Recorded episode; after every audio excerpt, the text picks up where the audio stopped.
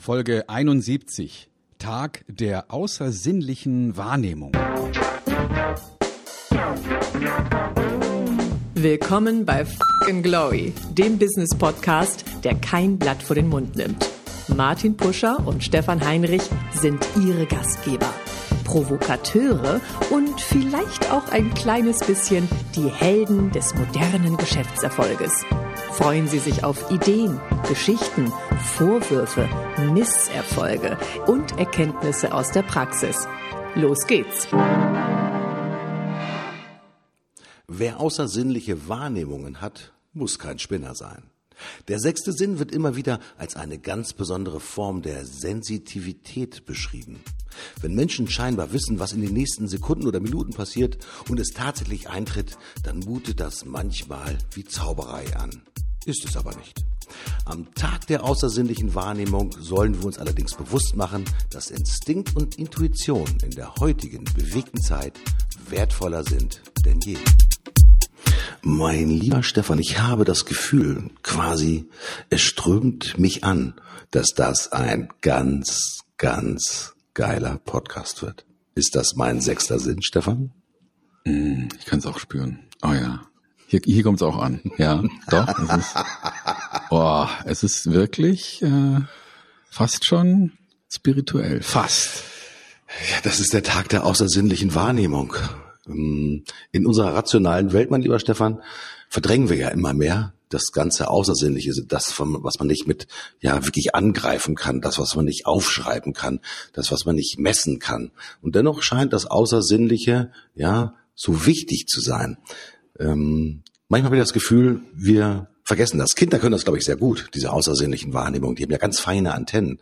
Und ich glaube, je älter man wird, die Antennen werden immer kürzer und manchmal sind sie auch abgestumpft, so dass man eigentlich kaum noch etwas davon mitkriegt, ich sag mal, was um einen herum ist. Und dieses Thema Multi, ja, Sensitivität, was ja auch dieses Außersinnliche auch tatsächlich ausmacht.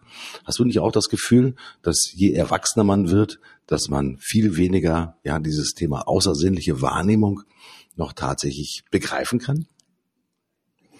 Ich glaube, das kann man, kann man trainieren oder man kann zumindestens darauf achten, dass man es nicht verliert, weil ähm, wir lernen das ja relativ früh und haben sicherlich da auch ähm, im hohen Maße schon als junge Menschen eine ganz gute Fähigkeit, uns ja um so zwischen den zwischen den Strömungen zu spüren. Wahrscheinlich ist es am Ende des Tages vieles davon auch gar nicht so sehr übersinnlich oder außersinnlich, sondern eher eine nicht als solche wahrgenommene Kombination von durchaus faktischen Wahrnehmungen. Mhm. Also wir kennen das alle, dass wir dann so das Gefühl haben, jetzt stimmt hier irgendwas nicht oder ähm, oder solche solche Gefahren, ähm, Ahnungen irgendwie so plötzlich entstehen. Und ich denke, das hat damit zu tun, dass einfach dann alle anderen Sinnesorgane unterschwellig was wahrnehmen was gar nicht so richtig zusammenpasst und daraus sich dann so eine Gefahrensituation ergibt. Also dass ich einfach merke, ich bin jetzt hier in einer Situation, ich rede jetzt hier gerade mit jemandem und da stimmt irgendwas nicht und plötzlich fahren meine meine, fährt meine Alarmbereitschaft hoch und dann mhm. passiert tatsächlich irgendwas. Das könnte man ja jetzt als Wahrsagerei interpretieren mhm. und sagen, siehst du, ich habe in die Zukunft geguckt. Aber es könnte auch einfach sein, dass man merkt, uh, da stimmt irgendwas nicht und und ähm, aus der ganz nüchternen Wahrnehmung heraus merkt, hier stimmt was oder hier läuft schief oder hier stimmt irgendwas nicht und dann eben das Unterbewusstsein für einen so eine Entscheidung trifft und das dem Bewusstsein nur noch kurz mitteilt. Mhm. Das Interessante ist ja, der sechste Sinn wird als etwas beschrieben, ähm, wenn Menschen halt über ihre Sinne sehen, hören, schmecken, riechen oder tasten einfach es nicht wirklich spüren können und wahrnehmen können, dann ist es genauso, wie du es formuliert hast. Es ist ein tiefes emotionales Verständnis. Das wird dem sechsten Sinn quasi zugeschrieben. Das heißt, äh, nicht im Bewussten, sondern im Unbewussten passiert da viel. Ähm, das hat auch manchmal etwas mit ja, Intuition, glaube ich, auch zu tun. Ja, dass halt wirklich der Körper in dem Augenblick, ich sag mal, viel breiter ist, auch Impulse auf, aufzunehmen. Äh, man sagt ja, ähm, jetzt ist das nicht übersinnlich, sondern das ist reine Physik. Unsere Welt besteht aus Wellen. Ja, und manche haben eine ja, keine Ahnung, innersensorische Aufnahmefähigkeit, um diese Wellen und auch vielleicht Gehirnströmungen und Gedankenströmungen wahrzunehmen. Vielleicht jemand, der mich vielleicht freundlich anlächelt, aber ich sehe im Prinzip, dass die Augen eiskalt sind und dass der, obwohl er mich anlächelt, am liebsten mir die Gurgel umdrehen möchte. Auch das ist ja möglicherweise schon ein Stück weit, ja, Dinge, ich habe es nicht gesehen, aber ich spüre es förmlich und mein ganzer Körper vibriert dann plötzlich oder signalisiert, wie du es gesagt hast, Aufmerksamkeit, ja, oder Angriff, Appell, was auch immer dann letztendlich damit zusammenhängt. Kann man das üben? Kann man das trainieren? Wir haben gesprochen über die Kinder, die vielleicht manchmal nur schon, der Vater guckt ein bisschen schräg, oh, dann fangen die Kinder an zu heulen, weil ich weiß, jetzt kommt gleich das Donnerwetter auf mich zu. Äh, kann man das als Erwachsener üben? Sich auf diese Wellen einzustellen, dieses sensorische wirklich stärker ja wahrzunehmen. Ja, ich denke schon, natürlich, ja. Also vielleicht sollte man damit anfangen, es einfach nicht mehr wegzudrücken, ja, mhm. oder wegzuschieben, sondern sich dem auch mal zu stellen und zu sagen, warte mal, was spüre ich denn da jetzt gerade? Also den Kontakt nicht verlieren zu der eigenen Wahrnehmung, zum eigenen Körper. Und ähm, eine Idee dazu ist ja auch mal, sich zurückzunehmen und mal die die äußerlichen Reize auszuschalten für eine gewisse mhm, Zeit. Mhm. Ja, manche machen das mit einem stillen Spaziergang in der Natur im Wald, andere machen das vielleicht durch Meditation und einfach mal so zwischendurch so eindrucksleere Zeiten mit reinnehmen. Mhm. Ja, also ähm, ich habe ein, ein Zitat von dem DM-Gründer, ja, mhm. vielleicht, äh, vielleicht kennst du Herr ihn. Müller, glaube ich, finde ich das richtig was? Nee, nicht Müller, Müller ist der andere. Ähm, der heißt Götz Werner oder so. Ah, genau. Mhm. Also mhm. Ähm, ähm, und der hat ähm, gesagt, äh, wer sich andauernd beeindrucken lässt, verliert die Fähigkeit, sich auszudrücken. Hm. Das finde ich eine schöne Idee, mhm. mal das so darzustellen. Und deswegen braucht man wahrscheinlich zwischendurch einfach mal eindrucksfreie Zeiten und, äh, und das wird dann auch gleichzeitig unsere scheinbar außersinnliche, aber dennoch sinnliche Wahrnehmung wieder schärfen. Sich mal zu fragen, was spüre ich da gerade? Wie fühlt sich das an? Ja, wie stehe ich auf dem Boden oder benutze ich eigentlich den Unterbau meines Körpers nur, um die, um den Kopf durch die Gegend zu tragen? Mhm. Oder habe ich noch Kontakt mhm. ja, zum Körper? Ähm, habe ich noch Kontakt zu meiner Umgebung. Da, da habe ich viel gelernt aus diesen theaternahen ähm, Seminaren und, und Ausbildungen, äh, insbesondere das Thema Clownerie und, ähm, und, und wirklich Bühnentraining, wo man beispielsweise beim Impro-Theater einfach nochmal seine seine Körperlichkeit auf eine andere Art und Weise spürt, als es heute so der Durchschnittsbüroarbeiter mhm. an seinem Arbeitsplatz hat, ja, wo der Intellekt und der Inhalt ja scheinbar viel wichtiger ist als das, was der Körper da gerade macht. Und, äh, und dann verliert man natürlich auch den Kontakt zu den Sinnen und, und zum Gespür. Das Interessante, wo du das Thema Theater ansprichst, man hat manchmal das ja, empfinden, dass ganz bestimmte Schauspieler oder Protagonisten, die auf der Bühne stehen, für mich eine unsichtbare Verbindung natürlich auch zu ihrem Publikum aufbauen können. Also dass sie mit wirklich, ich sag mal, voller ja, Sensitivität auch auf die Strömungen möglicherweise in einem Publikum reagieren. Das sind halt ganz besondere, ich sag mal, Schauspieler, äh, denen man das zuschreibt. Ähm, und ich kann mir vorstellen, das, was du eben gerade ausgedrückt hast, das sind natürlich dann auch Persönlichkeiten, die halt auch vielleicht darauf geschult sind, auch feinste Signale auch tatsächlich, ich sage mal, äh, aufzunehmen wenn du in einer Theatervorstellung bist und das ganze, es ist Winter von mir, und das ganze Publikum hüstelt, okay, dann könntest du natürlich äh, als erstes signalisieren, das Hüsteln hängt definitiv mit der aktuellen, ich sag mal, Wetterlage zusammen. Das zweite könnte natürlich auch bedeuten, dieses Hüsteln hängt damit zusammen, dass die nicht bei mir sind, möglicherweise, dass dieses Hüsteln vielleicht auch eine unterschwellige Ablehnung ist. Also ich habe da jetzt mal so ein paar ganz diffuse Erklärungen oder Erklärungsangebote einfach mal dafür. Für das Thema Intuition und auch das Thema Multisensorik, du, du hast es ja auch schon gerade beschrieben, Stefan, ist natürlich etwas, was man wirklich trainieren kann. Und Erfahrung vielleicht auch hilft natürlich auch immer wieder. Wie habe ich in bestimmten Situationen Dinge wahrgenommen und haben sie sich dann auch als wahr herausgestellt oder war das einfach nur, ja, eine außersinnliche Fehlwahrnehmung?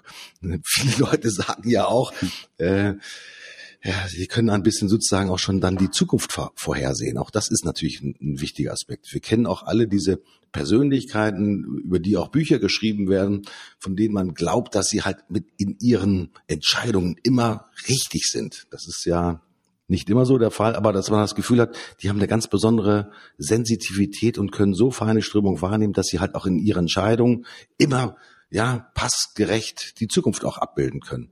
Ähm, was hat das Thema außersehnliche Wahrnehmung auch mit Entscheidungen zu tun, die in die Zukunft gerichtet sind? Kann man durch starke Sensitivität auch die Zukunft ein Stück weit vorwegnehmen. Es gibt ja immer wieder so NLP, neurolinguistische Programmierung. Da gibt es ja auch immer so Trainingsangebote, die so ein bisschen in die Richtung gehen, Stefan. Ähm, kann man letztendlich mit dem Thema außersinnlicher Wahrnehmung auch die Zukunft vorherbestimmen? Also ja und nein. Ähm, sagen wir mal so, wenn ich mir und das kann ich ja selbst tun, bestimmte Bilder im Kopf mache, dann kann ich natürlich mein Unterbewusstsein auf diese Art und Weise jetzt mal ganz profan und einfach erklärt, auch auf diese mögliche Zukunft vorbereiten. Und mein Unterbewusstsein könnte dann mich dabei unterstützen, dass das, was ich mir da vorgenommen habe, ein Stück weit wahr wird. Mhm. Ja, also wenn ich, wenn ich mit verschiedenen Techniken, äh, gibt's ja dieses Vision Board, die Ziel, die Ziele nochmal visualisieren oder ich nochmal in eine Situation reinspüren, die sein wird. Wenn ich das wirklich äh, intensiv erlebe in meiner Fantasie, dann wird mein Unterbewusstsein sich auf diese Zukunft ausrichten und wird das erwarten.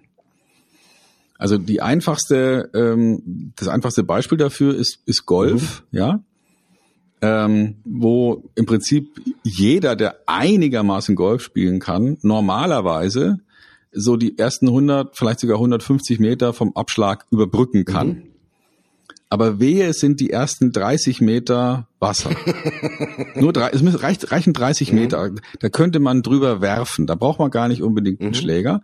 Aber ich garantiere, wenn da so ein Angstabschlag ist, dann wird ein Großteil der Bälle ins Wasser gehen. Warum? Weil die Leute es nicht gewohnt sind zu sagen, ich spiele jetzt da mal locker hinter das Wasser, sondern die Leute sind es gewohnt zu sagen, hoffentlich nicht ins Wasser. Mhm.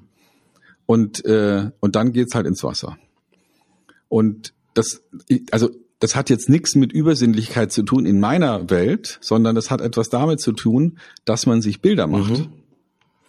Ich sehe, ich sehe, wie dieses Drecksding in, in den Bach fliegt und, äh, und habe dieses Bild vor Kopf und jetzt soll ich einen Schwung machen, der hinters Wasser geht. Das klappt nicht. Ich muss sozusagen visualisieren, wie dieser Ball ganz locker und entspannt diese lächerlichen 100 Meter überbrückt und dann ne, da hinten ausrollt. Und das muss ich hinkriegen und eben nicht denken, oh, hoffentlich nicht.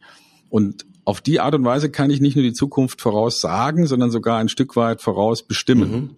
Ein Stück weit, mhm. ja. Und ähm, der, also andersrum gesagt, es tut ja nicht weh, wenn ich mir das Positive vorstelle, selbst wenn ich nicht dran glaube. Und wenn es dann nachher häufiger eintritt, kann ich ja immer noch sagen, es war mhm. Zufall. Zufall oder nicht, Stefan. Ähm, ich möchte noch einen Aspekt zum Thema Vertrieb natürlich nochmal nachfragen. Ähm, ja. äh, Vertriebskollegen sind ja häufig, ich sage mal, sehr gut ausgebildet, auch dank deiner Hilfe. Dann gibt es aber so die sogenannten Talente, die aufgrund ihrer Intuition scheinbar immer alles richtig machen. Ähm, Du gehörst zu denjenigen, die viele hundert, ja schon wahrscheinlich über tausend Menschen trainiert haben in, in, Techniken, die sie verwenden können, um sich selbst neu zu programmieren, um sozusagen einfach auch bessere Fragensteller, bessere Kommunikateure zu werden, um einfach auch ein besseres Vertriebsgeschäft zu machen. Welche Rolle spielt eigentlich noch Intuition, also dieses Spüren tatsächlich ist man bei all dieser Technik noch im Vertriebsgeschäft? Also ich glaube, dass es, dass diese Art von Intuition, mit der wir Entscheidungen treffen, deswegen so gut funktioniert, weil sie aufgrund von echten, relevanten, sinnvollen Fakten eine schnelle Entscheidung mhm. trifft. Also ähm, es gibt ein Beispiel, das aus dem Buch von dem Gigerenzer ist. Da versucht er zu analysieren, wie machen wir das eigentlich, wenn wir mit dem Auto, vorausgesetzt wir haben einen Führerschein, ähm, an eine Kreuzung ranfahren, dass wir dann intuitiv wissen, ob wir jetzt anhalten müssen oder nicht. Weil es gibt ja ganz viele Parameter, die man abdecken muss. Nämlich also ein Parameter wäre zum Beispiel, ist da eine Ampel und welche Farbe hat die? Gibt es da irgendwelche Verkehrsschilder? Steht da eventuell ein Polizist? ähm, haben wir die Rechts- vor Links-Regel oder irgendwas anderes? Bin ich auf dem Fahrrad und da kommt gerade ein Betonlaster? Ähm, ja, also es gibt ganz viele Dinge, die ich, die ich ab, abklären muss. Und das mache ich alles innerhalb von Sekundenbruchteilen, ohne wirklich aktiv nachzudenken. Mhm. Und ich denke, der Mensch ist, ähm, ist mit diesem schnellen Denken wesentlich lockerer und einfacher unterwegs als mit dem langsamen Denken. Mhm. Wenn ich an jeder Kreuzung immer eine Checkliste abhaken müsste, mhm. wäre das unglaublich anstrengend. Und, und das brauchen wir aber nicht. Wir können das intuitiv regeln. Ich fahre die Kreuzung ran, ich fahre seit ein paar Jahren Auto, ich weiß sofort, habe ich Vorfahrt oder nicht. Mhm. Und ich denke, dass genau diese Art von intuitivem Denken auch Profis haben im Vertrieb oder sonst wo, die dann einen Kunden sehen, mit dem drei Sätze wechseln und sofort wissen, das wird was oder das wird nichts. Aber nicht, weil sie es auf irgendeine magische Weise spüren, sondern weil sie es ganz hart nach Fakten abgeprüft haben und noch schneller, als sie es ausrechnen können, in Anführungsstrichen, sagt ihnen ihr Unterbewusstsein, das wird was oder das mhm. wird nichts. Aber das spricht ja für das Thema Erfahrung, also Erfahrung, die in genau. Intuition einfließt. Das heißt, ich nehme zwei Persönlichkeiten, einen 20-jährigen Vertriebskollegen und ich nehme einen 45-jährigen Vertriebskollegen.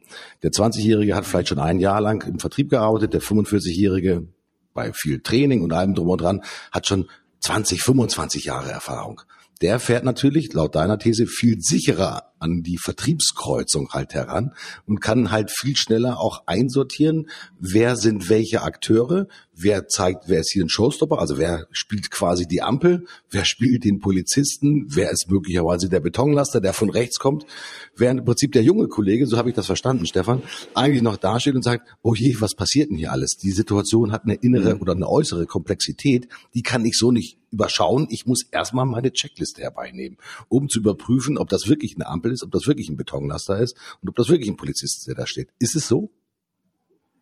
Absolut. Er muss es erstmal lernen und, und jetzt kommen wir auf die Kehrseite der Medaille, wenn der Kollege vielleicht nicht 45 ist, sondern schon 55 oder vielleicht 65, dann sind natürlich diese äh, Intuitionen wirklich eingebrannt. Wenn aber jetzt morgen die Verkehrsregeln geändert werden, mhm. Also wenn plötzlich ähm, sich der Sachverhalt verändert, wenn wir plötzlich links vor rechts äh, haben statt rechts vor links, dann wird die Intuition des 65-Jährigen, der 40 Jahre lang Auto gefahren ist, natürlich ihn öfter mal auch ähm, aufs Krankenbett mhm. bringen, mhm. weil weil er einfach die falschen Regeln abgespeichert hat inzwischen, ne? weil die Regeln sich verändert mhm. haben. Und ich denke, dass da gerade auch viele dran knapsen und sich und, und wirklich auch Schwierigkeiten haben, gerade im Vertrieb, weil sich durch digitale Möglichkeiten Dinge verändert haben im Vertrieb, die zum Teil auch die Regeln verändern. Es werden ja immer noch Geschäfte zwischen Menschen gemacht, Haken mhm. dran, aber die Menschen kommunizieren anders miteinander. Mhm. Und da hat eben ein 65-Jähriger durchaus Schwierigkeiten, mit seinem Kunden gleichzeitig auf WhatsApp, äh, per E-Mail, per Sprachnachricht und vielleicht noch per Videokommunikation äh, zu kommunizieren. Das kriegt der vielleicht nicht mehr ganz so leicht hin, wie jemand, der noch, mh, hm, wo die Tafel noch nicht ganz vollgeschrieben ist, ja, wo man einfach noch ein bisschen an Erfahrung drauflegen mhm. kann. Also Intuition ist was Wunderbares, solange sich die Umwelt nicht verändert. Wenn die Umwelt sich verändert, kann Intuition in den Untergang mhm. führen. Also ich vergleiche das jetzt mal mit einem Muster, das man quasi mit sich herumträgt, dass man immer wieder je nach Situation sagt, okay, Situation kenne ich, neuer Kunde, ich hole gedanklich gesehen in Sekundenschnelle mein Mustertableau heraus, sage, okay, äh, in den letzten 20 Jahren war das so, das wird in, wahrscheinlich jetzt genauso sein, ähm, aber der Prüfmechanismus muss halt angeschaltet werden, haben sich sozusagen die mhm. Umfeldbedingungen nochmal geändert und muss sich hier möglicherweise nochmal neu justieren. Dann geht aber natürlich Intuition verloren, weil dann kann er zwar seine, in Anführungsstrichen, alte Intuition noch mitverwenden, muss aber immer wieder neu abprüfen, ob der Kontext, in dem er diese Intuition arbeiten lässt, es arbeitet ja im Hintergrund für ihn, ja, ob das noch sozusagen für die Situation opportun ist. Ich glaube, das ist unheimlich schwer, mhm. halt wirklich dieses Muster von bisherigen Entscheidungsvorgängen mitzutragen und dann in dem Augenblick ganz bewusst, das scheint mir dann ein bewusster Prozess zu sein, wir haben hier andere Umfeldbedingungen und ich muss jetzt angesichts dieser neuen Umfeldbedingungen vielleicht andere Entscheidungen treffen. Dann wird es natürlich nicht mehr intuitiv, sondern dann, ich glaube, balgen sich im Körper drinne und in der Seele Rationalität versus Intuition. Und äh, da stelle ich mir manchmal die Frage, wer gewinnt dann in solchen Situationen? Bei den älteren Kollegen kann ich mir vorstellen, ja, dann wird es ein bisschen schwieriger, so wie du es auch gerade beschrieben hast, denn die müssen ja Intuition quasi neu verinnerlichen, damit es dann auch immer wieder in den Situationen, ich sage mal, treffsicher, ja, zu schnellen und zu richtigen Entscheidungen kommt. Ich glaube, das ist eine riesengroße Herausforderung, gerade so wie du es beschrieben hast, in Zeiten der Digitalisierung. Ich glaube, da kann sich keiner von frei machen. Und das wird noch ein riesengroßes, ja, eine riesengroße Bürde für das Thema Intuition in der Zukunft. Wie gehen wir um mit dem Thema der digitalen Möglichkeiten, Stefan? Mhm. Ja, da verlässt uns einfach dann irgendwann das, was wir so an gesunde Menschenverstand kennen. Und, äh, und da wird schwierig, weil also viele Dinge, die, die wir nicht intuitiv erleben, die und wo wir nicht die Regeln sozusagen bauen konnten, die können wir intuitiv nicht gut mhm. entscheiden. Mhm. Und also mein Lieblingsbeispiel ist, wenn man jetzt mal nur Intuition nimmt, ja, ähm, und die Frage stellt, ja, ist es denn nicht sinnvoll, auch im Business jetzt Intuition mit reinzunehmen? Und ich sage, ja, aber Vorsicht, es gibt verschiedene Aufgabenstellungen, da ist Intuition einfach falsch. Mhm. Also ich mache mal ein Beispiel. Wenn wir, wenn wir sehen, dass ähm, vermutlich am letzten Wochenende bei dem schönen Wetter einige geheiratet haben, mhm. ähm, dann wissen wir auf der Faktenebene, dass nur 50 Prozent der Ehen in Deutschland die zehn Jahre überstehen. Das wissen wir. Ja? Wenn wir die aber jetzt fragen würden nach der Eheschließung, was glaubt ihr, wie groß ist die Wahrscheinlichkeit, dass du mit deinem Schatzi heute in zehn Jahren noch verheiratet bist? Mhm. Dann werden die wahrscheinlich euphorisiert sagen 100 Prozent. ja. Schon falsch, ja? Schon falsch, weil es sind nur 50 Prozent. Also das heißt, die eigene Betroffenheit macht jetzt da die Intuition auch nicht besser. Und wenn wir jetzt also die über einen längeren Zeitraum begleiten würden und öfter mal und immer wieder fragen, sag mal, wie groß ist denn die Wahrscheinlichkeit? Interessanterweise kommen ja jetzt nicht so Sachen raus wie 30 Prozent oder 70 Prozent, sondern ja oder nein. Also entweder ist gerade schwierig, aber egal, wir schaffen's, oder nee, Thema durch. Mhm.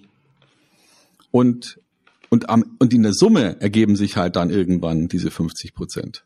Das heißt, wenn wir jetzt beispielsweise jemanden schätzen lassen, was glaubst du denn, wie realistisch ist der Forecast? Oder was denkst du denn, kriegen wir den Auftrag?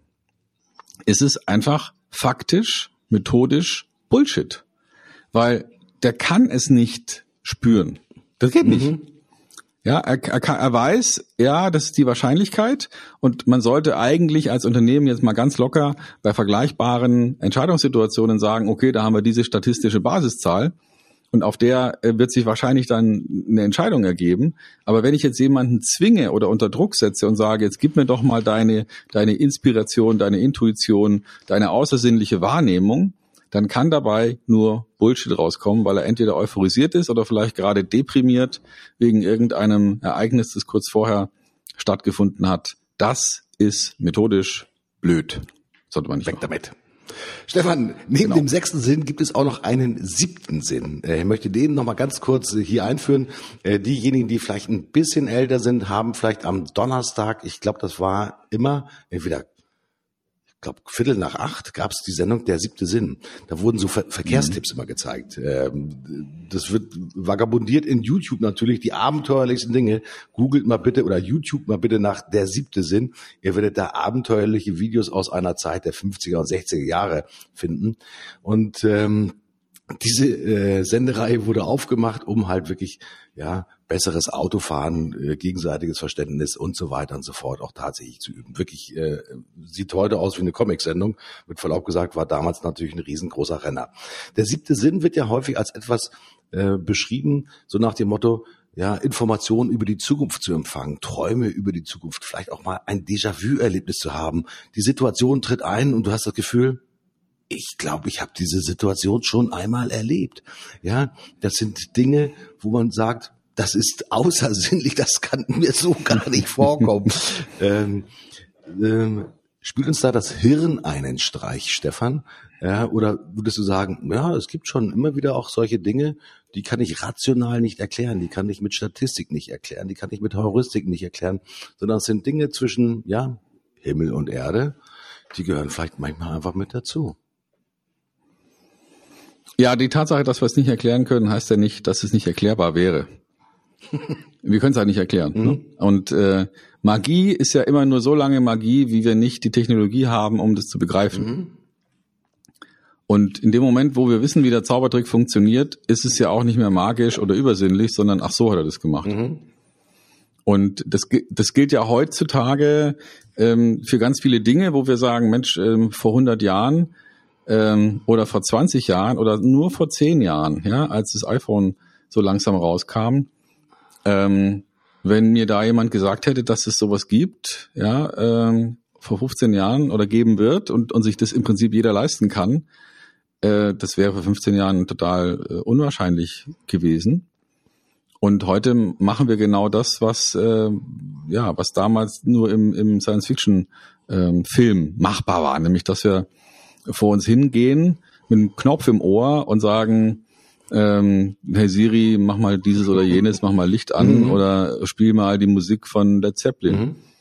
Ähm, das ist so weit weg von, vor, vor ganz wenigen Jahren war das so weit weg von vorstellbar oder erklärbar, dass wir ja, natürlich jetzt immer noch viele Phänomene haben, wo wir sagen, das verstehen wir nicht und das muss übersinnlich sein. Ja, könnte man meinen, vermutlich ist es aber mhm. nicht.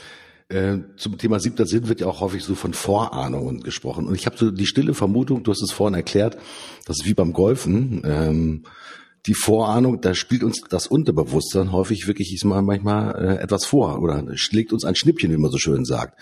Vorahnungen bestätigen sich ja häufig, wenn es positive oder negative Vorahnungen sind, wenn man nur tief genug daran denkt, weil natürlich im Prinzip ich mal, der Kopf steuert den gesamten Körper, die Physiognomie des Körpers. Das, was ich gedanklich ausbilde, findet häufig auch tatsächlich dann nachher seine Ausprägung in, in den Bewegungen. Sind Vorahnungen nichts anderes als, wie soll ich das sagen, Stefan?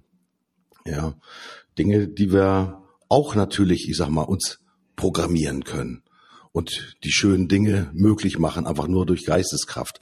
Ist das nicht alles dann sozusagen ein Trug, des Hirns, ob das positiv oder negativ wird?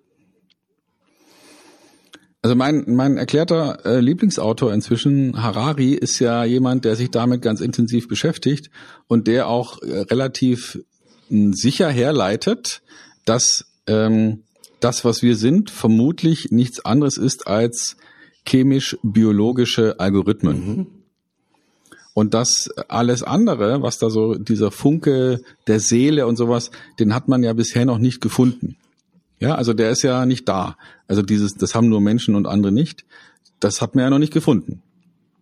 Und insofern könnte es sein, dass wir tatsächlich in Anführungsstrichen nur kohlenstoffbasierte Algorithmen sind, die Input ähm, zu Output verarbeiten. Und that's it. Fertig. Und deswegen ist es durchaus vorstellbar, dass wir es schaffen, dass unser Geist, also das, was wir denken, von uns bewusst gesteuert wird. Ja, so, also es gibt ja da viele Übungen und, und natürlich auch einige Sprüche. Aber also zum Beispiel einer meiner, meiner liebsten Sprüche, eingraviert in meinen Ring, ist, ich freue mich, wenn es ringt äh, und das heißt auf Hochdeutsch so viel wie, ich freue mich, wenn es regnet. Und der Satz geht weiter und stammt ursprünglich von Karl Valentin. Und der geht so weiter, ich freue mich, wenn es regnet, weil wenn ich mich nicht freue, regnet es trotzdem. Ja, also dieses, äh, bin ich jetzt außen gesteuert? Ja, muss ich jetzt warten, bis die Sonne scheint, damit ich gute Laune habe? Oder bin ich innen gesteuert und es ist mir doch egal, was da draußen für ein Wetter ist, ich habe trotzdem gute Laune. Das ist ja etwas, was wir bewusst können Vielleicht müssen wir es erst üben, aber die Anlage dazu haben wir ja. Wir können ja denken, was wir wollen. Wenn man sich nochmal in Erinnerung ruft, was wir uns als Kinder alles für Geschichten ausgedacht haben, was wir tun und machen und wo wir fliegen und reinkrabbeln und welche Tiere und was weiß ich was alles, äh, das können wir jederzeit machen und unser Hirn ähm, kann solche Vorstellungen nicht, also kann es natürlich unterscheiden, aber kann äh, wird eine ähnliche Emotion auslösen, als wären wir tatsächlich in dieser Situation. Mhm. Also das heißt, wenn uns, wenn es uns gelingt, uns mental, ähm, auf, ich sage jetzt mal auf der Basis eines gesunden Körpers und ausreichend ernährt, können wir uns selber glücklich denken, wenn wir wollen. Mhm. Machen wahrscheinlich sogar zu wenig Menschen, vor allen Dingen Politiker, weil die wären durchaus in der Lage gewesen, wenn sie sich hätten konzentrieren können, ähm, viele ja politische Unbill schon längst diesmal zu Ende denken können und es vor allen Dingen auch mit ihrer Gesellschaft teilen können. Äh, ich habe immer das Gefühl, dass um uns herum viele Probleme tatsächlich immer sehr akkurat beschrieben werden, aber die Lösungen einfach viel zu wenig akkurat beschrieben werden. Und das ist natürlich auch schon so ein bisschen so innere Geisteshaltung, wenn ich mich nur mit Problemen beschäftige. Das ist halt einfach so. Dann habe ich halt ein eher dunkles Gemüt, wenn ich nur oder wenn ich mich primär mit schönen Dingen beschäftige, wie die, der Lösung und der, der Lösung eines Problems. Und wenn ich eigentlich schon das Gefühl habe, ich habe das Problem schon gelöst, wie fühle ich mich denn dann? Ja, dann wird man ja in der Regel schon ein strahlendes Lächeln in den Gesichtern sehen. Und das ist natürlich ein Zeichen unserer Gesellschaft, dass wir versuchen müssen, natürlich viel mehr sozusagen in diesen positiven Überwinden von Schwierigkeiten auch tatsächlich zu denken und weniger akkurat die Probleme bis zum kleinsten tatsächlich zu beschreiben, weil das macht tatsächlich ja schlechte Laune. Und wie gesagt, äh, wenn es dich freut, wenn es regnet, du kannst dich ja immer freuen, Stefan. Das liegt ja an dir selber. Ja, das genau, das kann ich ja selber entscheiden. Die, gute, ja. die gute Botschaft daran. äh, Harari, muss ich nochmal ganz klar sagen, ist sicherlich Homo Deus. Es gibt ja zwei, mehrere Bücher von ihm. Mhm. Welches würdest du unseren Zuhörern denn ganz dringlich ja, an das Herz legen? Also auf jeden Fall Homo Deus. Ähm, auch wenn es von der Reihenfolge her das zweite Werk war, ähm, und wenn, wenn, also wenn einem Homo Deus nicht gefallen sollte, dann muss man das andere auch nicht mehr lesen, dann hat man das auch nicht verdient, das andere. Ähm, und das, das erste Buch von ihm, die, die kleine Geschichte der Menschheit, ist ähm, eine Herleitung unserer Kulturen und Entwicklung und ähm, weniger jetzt mit Ausblick in die Zukunft. Da kommt natürlich auch Zukunftsausblick vor, aber Homo Deus ist das, was wirklich jetzt auch unsere Gesellschaft treiben sollte. Ich wünsche mir, dass ähm, dieses Buch in, in jedem ähm, Oberstufen, in jeder Oberstufenklasse wenigstens einmal für ein paar Wochen besprochen wird, denn da äh, tauchen schon Themen auf, die sind wirklich sensationell ähm, rübergebracht auf eine tolle Art und Weise. Also Homo Deus ist das Werk, das ich auf jeden Fall empfehlen würde. Okay, ich glaube, wir haben schon drüber gesprochen, aber man kann es, glaube ich, nicht, nicht ja. häufig genug machen, Stefan, weil positive Gedanken an die Zukunft sind nichts Außersinnliches, sondern es ist die Selbstprogrammierung von einem selbst, nämlich Wohlgemut, ja, aufrecht, ja, mit Lösungswillen tatsächlich an die Themen halt heranzugehen und dann einfach auch zu lächeln und egal, ob es regnet oder nicht, Stefan, ganz wichtiger Aspekt. Stefan, die Woche ist fast durch guckst du nochmal zurück auf deine Woche? Gibt es irgendetwas, wo du sagst, ja, das hat mich ganz besonders happy gemacht, ganz besonders vielleicht auch aufgeregt, einen richtigen Aufreger in dieser Woche? Nö, ich bin, ähm, bin sozusagen wieder eingetroffen nach ähm, einer weiteren Reisewoche, hatte einige Workshops ähm, im Hause. Es war eine Bürowoche eher. Ähm, total angenehm, schöne Termine gehabt, äh, alles prima und äh, bereite mich vor auf eine weitere schöne Augustwoche hier in Trier. Bin nicht unterwegs und habe also Zeit mal so ein paar Sachen zu sortieren und von links nach rechts zu legen. Bei uns in Niedersachsen ist ja die letzte Ferienwoche angebrochen. Mich hat natürlich die Ferienzeit, finde ich immer ganz toll, weil natürlich der Verkehr auch einfach deutlich weniger ist. Äh, man kann sich herrlich über den Verkehr aufregen. Das tue ich aber nicht mehr, weil ich habe ja mit dir gesprochen und ich sage, kann ich es ändern? Nee, ich kann mich trotzdem freuen, egal so wie es ist. Also ich gehe viel mehr wohlgemut und gut gelaunt durch die Welt. Das habe ich nämlich aus dem heutigen Thema mitgenommen. Das ist keine außersinnliche Wahrnehmung, sondern es ist eine Wahrnehmung von Stefan Heinrich, so wie er leibt und lebt. Dafür herzlichen Dank. Ich sage Tschüss, bis zum nächsten Mal. Bleibt uns treu. Euer Martin. Ich sage auch Tschüss. Ähm, Sommer genießen, Spaß haben und selbst wenn es regnet, einfach mal zwischendurch frech in den Regen grinsen. Bis dann, macht's gut, ich bin weg.